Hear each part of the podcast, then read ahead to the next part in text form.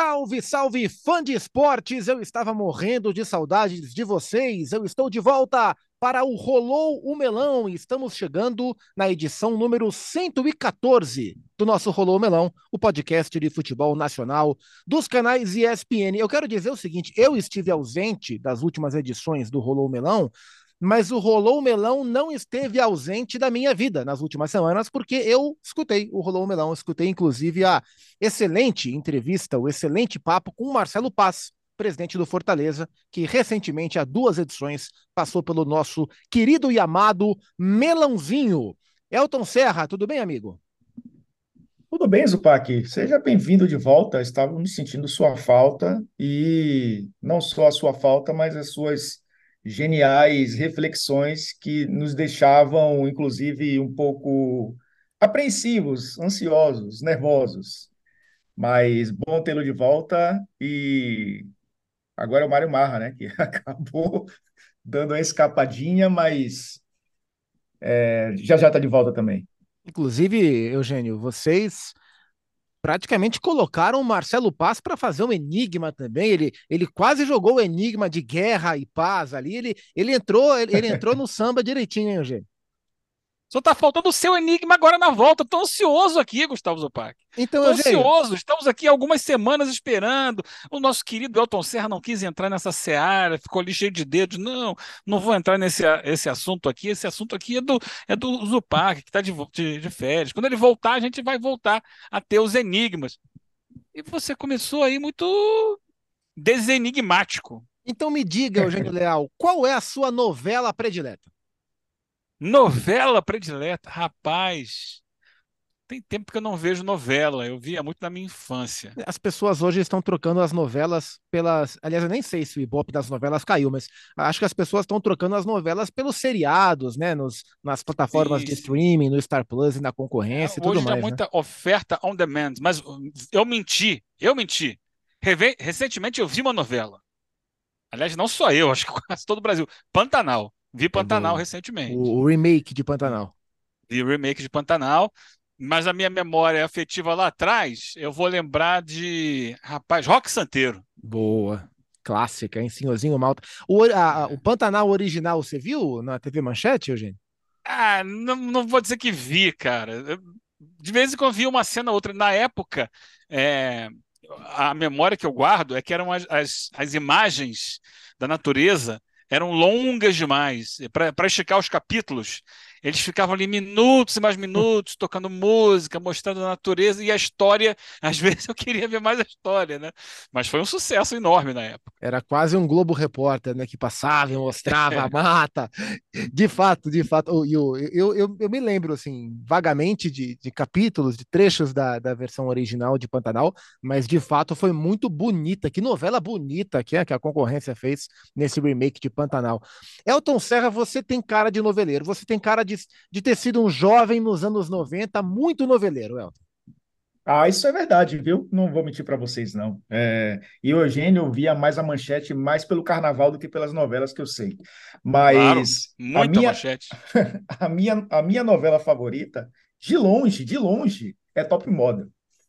Porque assim, é, é, me, me, identificava muito com, com o estilo de vida, me identificava muito, era uma novela jovem, é, a trilha sonora de Top Model é, para mim, uma das mais espetaculares da história da teledramaturgia brasileira, contando ali com a de 4x4, Sim, é, principalmente internacional, mas nacional e internacional, é, Top Model é espetacular, porque ali muita coisa de fora veio para o Brasil, né, da, da, música internacional, mas também a, a trilha sonora nacional é espetacular, e assim, a, a história também, os garotos, porque tinha muito menino, né? Os, o, o, os filhos é, do, Gaspar, do Nuno Léo Maia. Era Gaspar? É, Nuno Léo Maia. Era, era o Gaspar. É. é. Então tinha o John Lennon, tinha o, o Ringo. Tinha o Ringo Starr, era é. espetacular. Então, assim, e eram mais ou menos da minha idade naquela época. Então, assim, e eu, e eu acabei vendo depois, né, o, no, eu, no canal reprise. Viva eu acabei vendo a, a reprise, então é espetacular. Para mim, é Boa, top model. Boa novela, Malu Mader começando também. Novelaça, novelaça, que delícia de novela, muito boa mesmo. A minha novela, vocês deram ótimos exemplos, hein? Eu sou também um noveleiro dos anos 90. Admito que até meados dos anos 2000 eu comecei a ver, mas acho que tá, de 2010 para frente eu vi de verdade poucas, né? De verdade mesmo, a mais recente que eu vi foi Avenida Brasil, que acho que o Brasil inteiro viu de fato, mas a, a minha novela é A Viagem. Em 1994 é, já era um remake, né? Novela dos anos 70, novela meio pegada espírita, né? novela muito bonita. Eu nem espírita sou, mas é, me encantei pela temática da novela. Novela lindíssima, com Cristiane Torlone, Antônio Fagundes, Maurício Matar. Baita novela, baita novela. Que saudade das grandes novelas que eram de fato, elas ainda existem, as grandes produções, mas as novelas de fato elas eram as grandes companheiras da família brasileira, que tinha um televisor em sua sala quando tinha, e a família inteira se reunia, não tinha TV a cabo, não tinha nada, e a família brasileira se reunia para assistir a novela. Era um, era um evento, né? E a novela ditava moda. O que acontecia na novela acontecia nas ruas, né? Ela de fato ditava moda. Mais ou menos como. Agora vai, agora vai, agora vai, agora ataca. dito isso, dito isso, nós estamos vivendo nesta semana uma grande novela envolvendo envolvendo personagens protagonistas importantes do futebol brasileiro, três ex-técnicos de seleção brasileira envolvidos quase que num triângulo amoroso, calma, não entre eles, né? Mas entre clubes e suas torcidas. O Corinthians demitiu Vanderlei Luxemburgo porque o Corinthians percebeu que o Tite estava negociando com o Flamengo e, opa, se o Tite está negociando com alguém, eu quero participar dessa festa também mas o Tite não abriu conversas com o Corinthians. O Tite está jantando e conversando com o Flamengo. Então o Corinthians foi atrás do Mano Menezes, que já havia recusado o Corinthians antes do Vanderlei Luxemburgo. Ele estava no Inter, agora não está mais, e o Mano Menezes é o novo técnico do Corinthians. É uma novela com personagens importantes. Acabou que o Tite deve acertar o seu futuro, não sei se para agora ou para o ano que vem, ele de fato não deseja trabalhar em 23 e o Flamengo tenta persuadi-lo, né, mudar a, a, sua, a sua convicção, a sua ideia. O Mano Menezes estava na praça e fechou o contrato, pode ser campeão da Copa Sul-Americana, e quem ficou a ver navios foi o Vanderlei Luxemburgo. É, você achou interessante a novela da semana, Elton Serra, com tantos personagens importantes envolvidos? É, pois é, essa questão Tite, Flamengo e Corinthians, né? O Flamengo estava meio na novela Vale Tudo e o Corinthians na novela Esperança, né? É, só que acho que. A, e, o, Corinthians nesse... não vale a pena ver de novo, né? É, exatamente. É, o Corinthians foi não vale a pena ver de novo, né? Que eu acho que o Santos também vai. Eu acho que é uma outra para uma outra conversa, já que o, o professor também, né? É, pode aí, quem sabe, pintar na, na Vila Belmiro. É, para mim, é, era natural que isso acontecesse, porque o Flamengo já é um clube que tem essa instabilidade, né? Por conta de processos mal formulados, de um clube que talvez não identifique o perfil de técnico ideal para o seu trabalho, porque já se passaram tantos perfis é, pelo Flamengo nos últimos anos, e muitas vezes vai buscar a grife. Ok, que a grife agora, o Tite, é uma grife que tem conteúdo, que é, uma, é algo que o Flamengo precisa. O Flamengo precisa de conteúdo. É, o Corinthians foi muito mais na memória afetiva. E eu acho que o Corinthians vive um ciclo vicioso de técnicos, onde vai buscar sempre aqueles que passaram por lá e de alguma forma deixaram marcas. E, e eu acho que não vai fugir disso tão cedo. A gente vai voltar, talvez o Tite volte algum dia ao Corinthians, ou o próprio Luxemburgo, ou enfim, até o Fábio Carilli volte um dia ao Corinthians, porque é algo cíclico é, no clube. É, eu acho que a gente vai falar sobre isso, né, Zupac? Eu acho que fala muito mais sobre o Tite do que sobre esses clubes. Porque esses clubes a gente já conhece o modus operandi. O Tite deixou é, uma imagem de que a seleção brasileira era um, uma, uma passagem marcante na carreira dele, que projetaria ele para um outro patamar dentro do mercado do futebol, que pouquíssimos brasileiros conquistaram ao longo da história. Parece que esse patamar não foi atingido, não que seja um passo atrás você ser cobiçado e cortejado por dois gigantes, os dois de maior torcida do futebol brasileiro. Mas a gente esperava algo pelo conteúdo que ele tem, diferente né, do que ele já está acostumado ao longo da carreira dele. É, e ele, é, nos vários contatos que teve com clubes, e teve vários, né, depois da Copa do Mundo, ele sempre deixou bem claro que em 2023 ele não queria trabalhar no Brasil, era uma promessa que ele havia feito à dona Rose, a sua esposa, e que ele estava esperando a janela de meio do ano, que é a janela forte da Europa, para observar movimentações. Eu fiquei sabendo que algumas seleções, é, tipo a Coreia do Sul, por exemplo, seleções procuraram o Tite é, o Equador também procurou o Tite para tocar trabalho para ciclo de Copa de 2026, mas ele não, não aceitou porque a meta dele, o objetivo de carreira dele, era desbravar o mercado europeu também na prateleira que ele achava interessante, né? Não é qualquer o Eibar vai procurar o Tite e ele vai para lá, no Luton Town, não, não é assim, né? É... Como é que você vê esse estágio de carreira do Tite, Eugênio? Você imaginava que ele conseguiria romper essa fronteira nacional? Não, não imaginava. Não imaginava, porque. É, e aí não é culpa do Tite, acho que é mais por como funciona o mercado europeu o mercado de treinadores de futebol. Né? O, Tite se projetou ah, internacionalmente sendo técnico da seleção, técnico da seleção. E há cada vez mais um, um distanciamento, né? uma separação entre técnico de seleção e técnico de clube os grandes técnicos de clube do mundo raríssimas vezes aceitam dirigir seleções. E, e, os técnicos de seleção eles vão pingando de seleção em seleção por aí. Basta a gente ver. É, o técnico. O Scaloni nem dá para dizer porque ele automaticamente renovou com a seleção argentina. Mas não ouvi qualquer interesse do mercado internacional pelo técnico campeão do mundo, em termos de clubes europeus. Tá? É, vamos lá, o, tec, o último campeão é, do mundo antes da, da Argentina foi a França. Né? Houve alguma proposta de time francês pelo técnico da França? Não me lembro. Você volta lá atrás, né, a Argentina de 2014, o Sabelha foi para clube europeu, tendo sido vice-campeão do mundo com a Argentina? Não, não foi. É, o Joaquim Löw, campeão do mundo pela Alemanha em 14, foi dirigir clube? Não, não foi dirigir clube. Então, eu, eu acho que há, há no mercado mundial essa separação. Quem é, variou em cima disso, né? O, o, diferente recentemente é o Luiz Henrique, né? Luiz Henrique saiu de clube, foi para a seleção, voltou para clube agora. Voltou para o Paris Saint-Germain. Mas é uma exceção. Normalmente não. E a gente vê técnicos de seleções que vão pingando de seleção em seleção, né? O Fernando Santos, que saiu da seleção portuguesa, já tinha dirigido sele... outras seleções, mundo afora, continentes afora, antes de dirigir a seleção portuguesa. E, e, por aí vai. O Roberto Martins, que entrou no lugar dele, estava na seleção belga, embora tenha dirigido o Everton muitos anos atrás.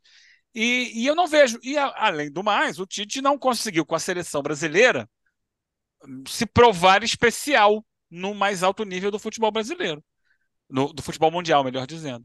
Ele levou a seleção duas vezes até as quartas de final, é o que se espera. O Dunga levou a seleção até as quartas de final, em 2010. É, então, é, é, um mínimo que se espera da seleção brasileira. É, e, em função disso, ele não despertou interesse. Opa, esse cara aqui é especial, esse cara é diferente.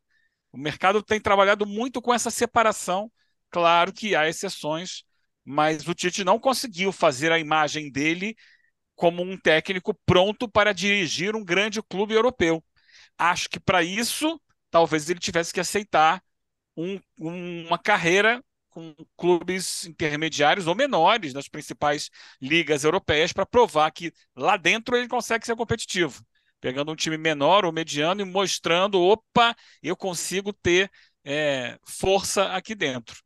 Fora isso, achar que ele vai para um grande clube do futebol, futebol, mundial, um clube de ponta, eu acho que não, nunca passou assim de uma vontade dele, talvez, ou de uma perspectiva de parte da imprensa brasileira, mas nunca teve assim dentro da minha realidade do que eu projetava para a sequência de carreira dele. O Eugênio, você acha o, o, o que você acha que pode abrir mais portas para ele, se esse ainda for o objetivo dele a curto prazo? Às vezes ele mudou, mas eventualmente pegar o Flamengo e fazer um grande trabalho no Flamengo, ou começar por baixo na Europa, como você falou, pegando um time de menos expressão e tentar a partir daí chamar a atenção de, de clubes mais interessantes? Ah, se ele tem o objetivo de trabalhar na Europa, é pegando um time menor lá. O time maior não vai chamá-lo.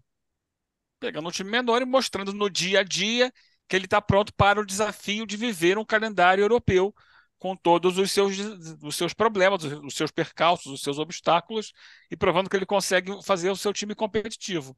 É, não há também essa percepção de que o futebol brasileiro sul-americano é suficiente para credenciar um técnico é, a atuar no, no, mais alto nível europeu. Não, não há referências disso recentes. É, o Abel Ferreira teve propo algumas propostas e ele recusou, é, mas o Abel é um técnico europeu, né? Isso é diferente. É, o Jorge Jesus voltou para o Benfica também pelo trabalho que fez no Flamengo, mas acho que mais pelo que ele representa para o Benfica. É, e o Luiz Castro foi para o Al Nasser, acho que mais pelo que ele representa para a escola de futebol português, do que só propriamente pelo que ele estava fazendo no Botafogo. O Cristiano Ronaldo é a grande figura do Al Nasser, ele teve muita influência na chegada do Luiz Castro. Diga lá, Elton. É, sabe o que é curioso? É, eu vejo que técnicos brasileiros parecem ter essa aversão a clubes pequenos e médios da Europa, né? É, o Carlo estava treinando o Everton antes de ir para o Real Madrid. O Paulo Souza, que treinou o Flamengo, está na Salernitana da Itália. É, e estava treinando o Lewandowski antes de ir para o Flamengo, na seleção polonesa, poderia ter ido para a Copa do Mundo. Eu acho que acontece isso um pouco, acho que aconteceu isso com o Tite, eu acho que acontece também com o Galhardo, que é outro técnico que está no mercado e que desde que saiu do River Plate não acertou com nenhum. Ele conversa com o Olympique de Marselha, né? Mas não acho que ele não aceitou de última hora, né? Ele não aceitou, né? E, e aí o Marcelinho não aceitou, já caiu e o, o, o Olympique de Marselha está sem técnico. É, se fala no Lopetegui, que é outro técnico que treinou seleção espanhola, treinou o Real Madrid e estava no Wolverhampton. Né? Então, é, só o técnico brasileiro que talvez não aceite né, essa, é, esse tipo de proposta. É, a gente vê o Silvinho indo para a seleção da Albânia, ele está fazendo até um trabalho razo razoável. Pode classificar né? a Albânia para a Eurocopa, cara. Para a Eurocopa, né? Então, e, e, trabalhou com o Tite, né? É, é, um, é, um, cara que Tite conhece muito bem e que aceitou esse mercado, né? É, o Edu Gaspar, e, e vocês acho que devem lembrar disso, rolou um boato, né? Que o Tite poderia ter ido para o Arsenal e ele desmentiu publicamente que isso não, não aconteceria, de que não havia proposta nenhuma. É, e o Edu Gaspar tinha ido para lá também, né? E, e, já conhece o Arsenal é, de cabo a rabo como atleta e também participando do corpo diretivo. Mas eu eu tô com vocês com relação a isso. É, escolher entre um clube brasileiro, onde um mercado onde o Tite já foi campeão é, com o Internacional, campeão com o Palmeiras, campeão com o. Palmeiras não, o, Grêmio, Inter e Corinthians. O, é, e com o Corinthians, perdão, é, com o Grêmio e Inter, foi campeão do mundo.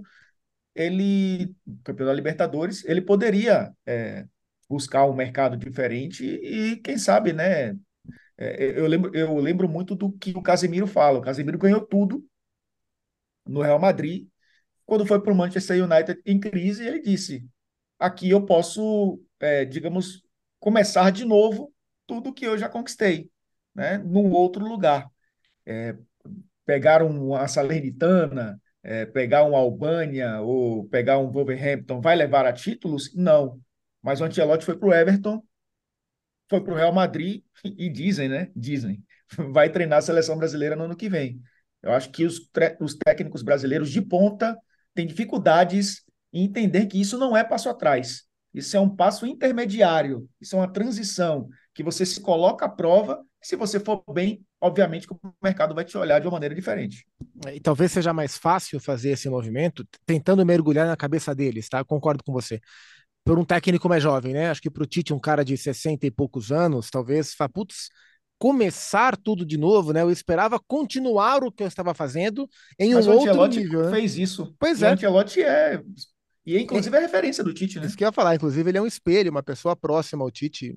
É, enfim, é, é curioso, né? Eu, eu imaginei que o Tite fosse conseguir agora desbravar esse mercado, talvez começando por equipes do nível de um Sevilha, de um Porto, para depois tentar chegar em algo maior, né? Tentando encontrar caminhos. O Tite não se sente confortável, isso eu já ouvi dele, para trabalhar na Inglaterra. É, o inglês dele não é, ele, ele não acha que é um inglês apropriado para tal. O Bielsa treinou o Leeds United muito bem, sem falar inglês, né? É que o Bielsa é um capítulo à parte, mas o Tite se sentia confortável para treinar na Itália, porque ele é de família italiana e ele fala italiano, e evidentemente Portugal e acho que Espanha também. Mas não foi, não foi e ele deve acertar o Flamengo. Ô Elton, você acha que a maneira que a Copa do Mundo terminou para o Tite, né, o, o olhar coletivo, até de maneira exagerada, na minha visão, com responsabilidades, claro que sim, mas acho que a maneira que o país olhou para o Tite pós-Copa do Mundo, você acha que essa imagem também atrapalhou esse sonho dele de dar o passo europeu? Eu acho que não, eu acho que a visão do europeu é diferente da nossa, né? Acho que é lógico que a responsabilidade de uma seleção brasileira chegar é, a uma, pelo menos a uma semifinal é muito grande, né? É, e o europeu olha dessa forma. Eu, eu, eu, falo europeu porque o Tite já treinou em outros continentes, né? Que não é Europa. Então ele, ele já conhece o mercado internacional, mas ele queria estar na Europa. Eu acho que o europeu vê de uma maneira diferente de, eh, de como o brasileiro olha. E até o brasileiro tem memória curta, né, né, Zupac? O Filipão, o Filipão continua treinando grandes clubes do futebol brasileiro depois de 2014. Então, e, e, e deixou uma imagem muito pior do que a do Tite, né? Acho que o, o detalhe que eu acho que foi, foi decidido muito mais no campo do que por ele próprio contra a Croácia, e acho que no jogo contra a Bélgica ele tem mais responsabilidade. É, eu acho que o jogo da Croácia foi diferente. E eu acho que até que ele aprendeu. Mas eu acho que o, o, o, futebol europeu olha de uma maneira diferente. Eu, eu acredito que o técnico brasileiro ele tem uma desvantagem em relação ao técnico argentino, por exemplo. Temos muitos argentinos trabalhando na Europa por conta da língua. Eu acho que até os técnicos portugueses, que é, nas suas bases é, educacionais, né, em Portugal se ensina inglês como se ensina português, então é muito mais fácil, né? E eu acho que o intercâmbio é muito mais fácil para os portugueses. É, eles conseguem se colocar em vários países da Europa e tem português praticamente em todas as grandes ligas é, do mundo, né? Porque a do Brasil, se a gente for incluir, tem técnico português também. Então, acho que é uma barreira.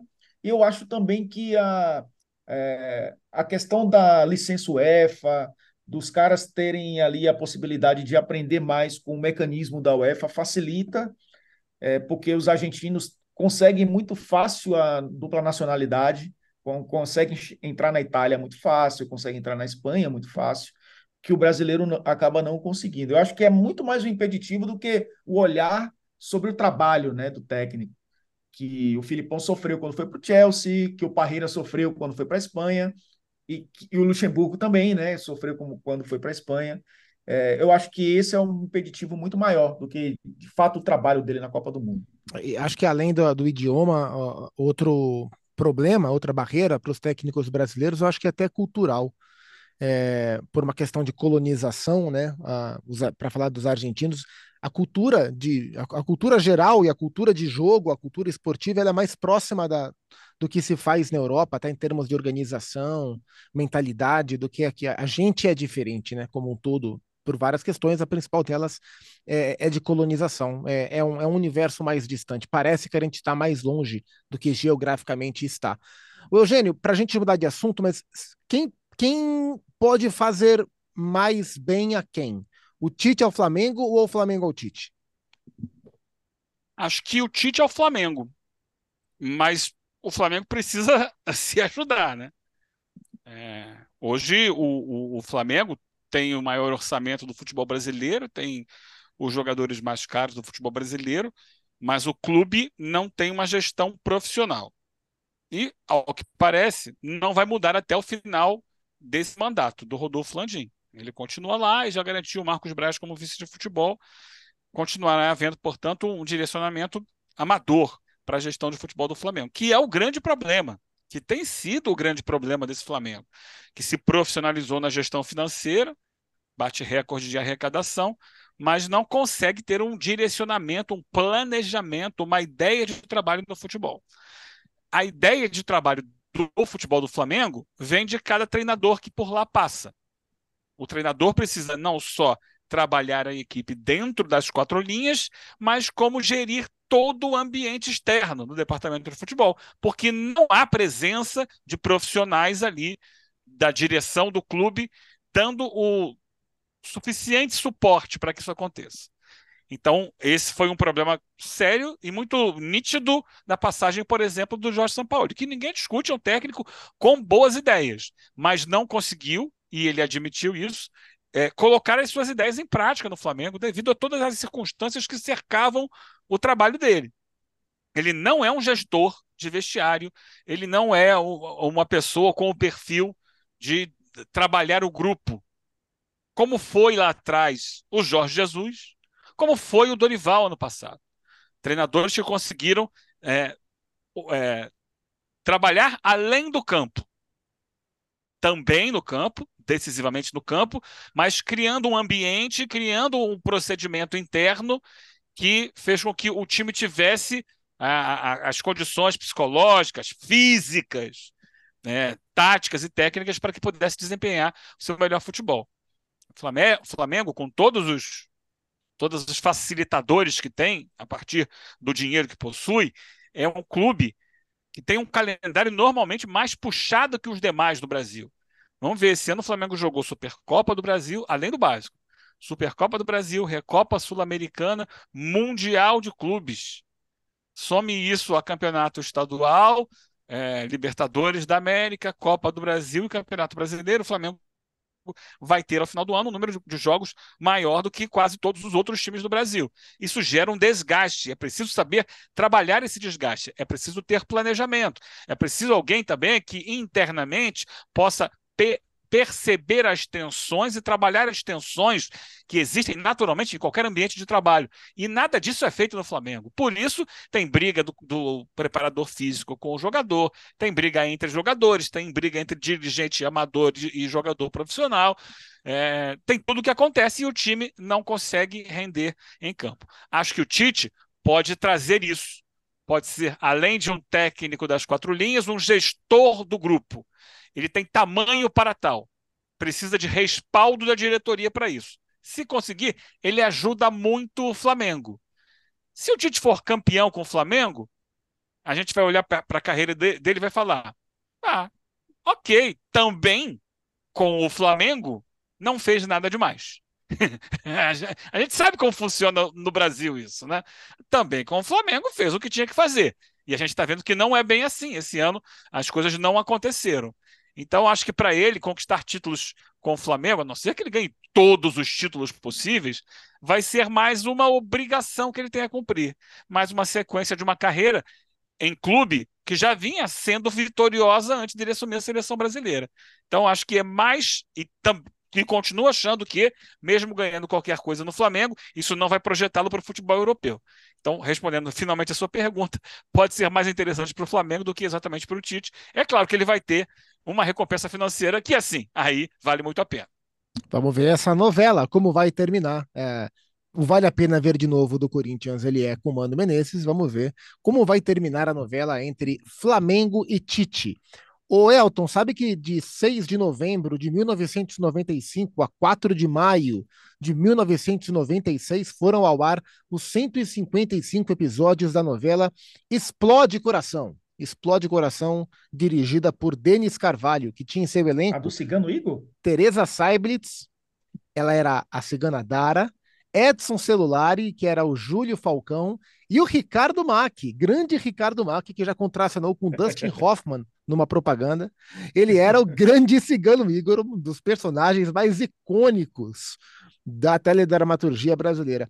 Explode Coração poderia ser o título do jogo de ontem, de ontem, de quando estamos gravando essa conversa, da quarta-feira de semifinal de Libertadores de ida, entre Inter, é, Fluminense e Inter 2 a 2 É um jogo emocionante, um jogo legal e um jogo bom, porque nem sempre as três coisas caminham juntas. Elas caminharam juntas, juntas no Maracanã, Elton.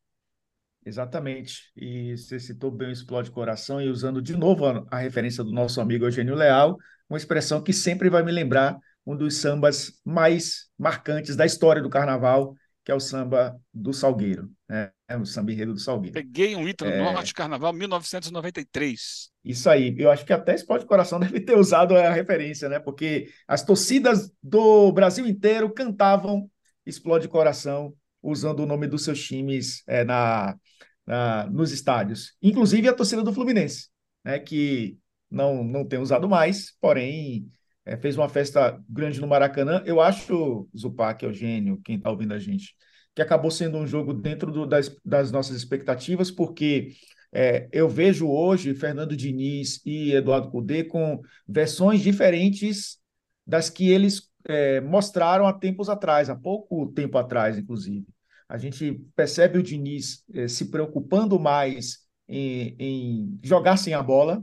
O Diniz, claro, vai manter essa sua essência, mas ele incorporou alguns elementos ao seu jogo que faz com que o Fluminense muitas vezes, vezes seja um time de transição rápida e um time que roube a bola na intermediária ofensiva, como foi no primeiro gol, faça essa transição para o ataque com muita velocidade e, e, consiga executar a jogada como foi no primeiro gol do Cano. E eu vejo o Eduardo Cudê, que era muito, um cara muito do corredor central, muito do, dos quatro jogadores por dentro, né, de pouca é, amplitude, dos dois atacantes ali, é, agora achando o Wanderson e o Maurício, sendo um time que usa os lados também. Então, acabou sendo legal nesse sentido, onde vimos dois técnicos mostrando facetas diferentes e tirando rótulos, né, que acabam sendo rótulos para eles. Isso acabou sendo, de fato, um jogo espetacular e, para mim, está em aberto justamente porque deixaram de ser previsíveis. E previsível nem sempre é uma palavra ruim, né? Porque quando você consegue ser previsível, você consegue controlar o que você é capaz de fazer.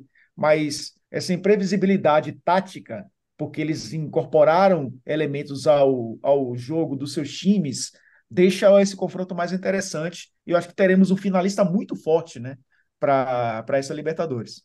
O Eugênio, é, o Fluminense terminou o jogo com o sentimento de que sair vivo daqui, né? Porque o jogo se tornou perigosíssimo para o Fluminense em dado momento, depois da expulsão do Samuel Xavier. Você acha que para a semana que vem, é, no Beira Rio, o Fluminense chega também mais confiante? Ou o fato de o Inter depender só de si em casa dá ao Inter um, para a semana que vem, para o jogo da volta, uh, uma, um, um grauzinho a mais né, desse confronto tão equilibrado? É, acho que houve um momento ontem do jogo, quando do gol que acabou sendo anulado, né? Quando o Inter faz o 2 a 1 que a impressão geral foi a seguinte: ih, já era. Fez 2 a 1 vai fazer um terceiro, vai aproveitar essa superioridade numérica e vai resolver no Maracanã. E não aconteceu. O gol foi anulado. Ali a torcida do Fluminense explodiu, né? E começou a empurrar mais o time, começou a cantar. Ó, agora que a gente não está morto, vamos para cima. É, o Inter ainda fez o segundo gol, mas aí é, o panorama já tinha mudado e o Fluminense conseguiu depois é, buscar o um empate dentro das circunstâncias do jogo.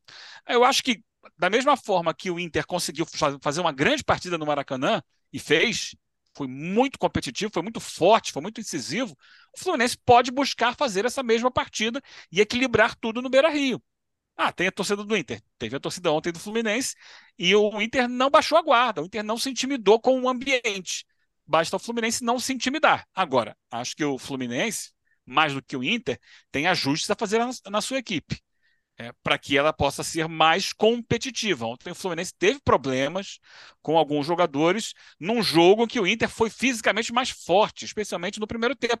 E aí depois teve superioridade é, numérica no jogo. Mas é, é um problema ao lado esquerdo da defesa do Fluminense.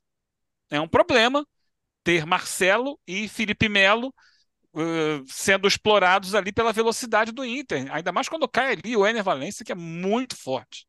É, é um problema ter o Ganso como volante, é, esperando que ele vai participar de uma linha de marcação mais intensa.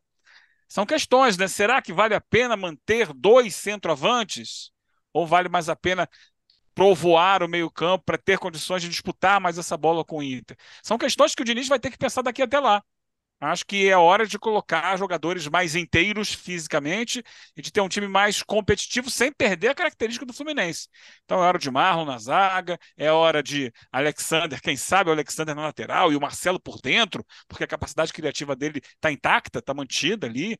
É, quem sabe trazer alguém um pouco mais para compor o meio e abrir mão ali do Kennedy na frente, como foi no segundo tempo. Bem, o Diniz tem uma semana para pensar essas alternativas e fazer o time dele ser mais inteiro, mais forte porque é um jogo também físico e ele precisa de um time mais forte para esse jogo da volta, que vai ser realmente muito emocionante, como já foi o de ontem, para o chamado teste para cardíaco. É, é, foi, foi de fato um jogaço, que jogo bom, né? Os dois times foram para trocação, o, o, as duas equipes encontraram soluções dentro do que o jogo pedia. O Fluminense, principalmente, saiu de um buraco para buscar com um belíssimo gol do Cano e no Beira Rio, na, no jogo da volta, na, na outra quarta-feira. Com certeza teremos um jogo na mesma pegada. O Fluminense não vai ficar atrás, não. O Fluminense vai para o jogo e o Inter vai para o jogo, né? E vai ser muito bom. Quem vai ganhar com isso é quem vai conferir a partida. É, Libertadores e Sul-Americana nas suas disputas semifinais. Assim que tivermos as finais definidas, né, na próxima semana, a gente vai programar episódios para debatermos primeiro a final da Sul-Americana, que será no dia 28 de outubro, e depois a final da Libertadores, que será no dia 4 de novembro. Senhores, este episódio da nossa novela, né? Que novela seria nossa, hein? Terra Nostra, né? Terra Nostra é uma, é uma boa novela Rainha da Sucata, né? eu sou a Dona Armênia, Nachon, rainha de grandes novelas. A Avenida Brasil, você já citou aí, ó. É, Falamos é. de futebol brasileiro. Tinha o Tufão, né? O, o Murilo Benício, é. o grande Tufão na Avenida Brasil. E aqui eu citei também, né? Pode ser 4 por 4 Somos três aqui, é, mas, mas tem mais barra, né? Somos, puta, é uma das minhas novelas prediletas. Eu amo a novela 4x4 com o grande Humberto Martins. Ele era o Bruno, doutor Bruno, era um dos protagonistas. Elton Serra, Boa semana para você. Você está entre nós em São Paulo essa semana, o que muito nos alegra. A gente se vê na redação e a gente se vê semana que vem aqui no Melão, tá? Isso aí. Valeu, Zupac. Um abraço para você, um abraço para todo mundo. Até a próxima. Doutor Leal, até semana que vem. Até a próxima, seus noveleiros. É, e você, fã de esportes, acompanhe as novelas e acompanhe o Rolou Melão também, porque semana que vem tem edição número 115, ainda sem Mário Marra, que está de novo de férias. Um grande abraço e até a próxima!